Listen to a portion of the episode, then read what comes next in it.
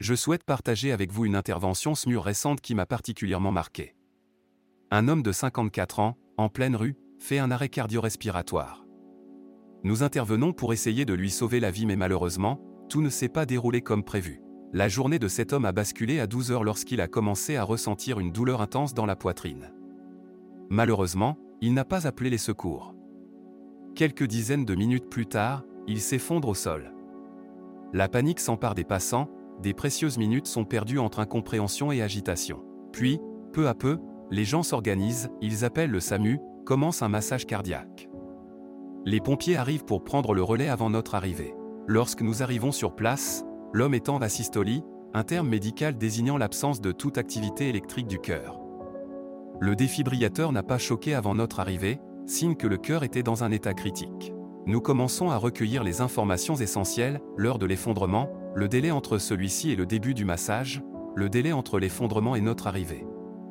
Au total, presque 8 minutes de no-flow, période pendant laquelle le sang n'est pas pompé par le cœur et ne circule pas dans l'organisme, et 35 minutes de low flow, faible circulation du sang correspondant au massage cardiaque. On lit parfois qu'une seule minute de no flow, c'est 10% de risque mortel supplémentaire, c'est une course contre la montre. Le pronostic est sombre, mais en tant que professionnel de santé, nous ne baissons pas les bras. L'infirmière pose une voie veineuse périphérique, VVP, et administre le premier milligramme d'adrénaline, un médicament qui stimule le cœur et favorise sa réactivité. Nous préparons le matériel pour intuber le patient, un processus qui permet de prendre le contrôle de sa respiration.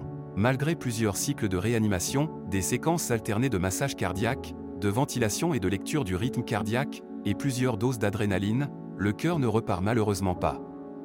Après une réanimation spécialisée de plus de 35 minutes, j'ai dû prendre la décision la plus difficile, arrêter la réanimation et prononcer le décès.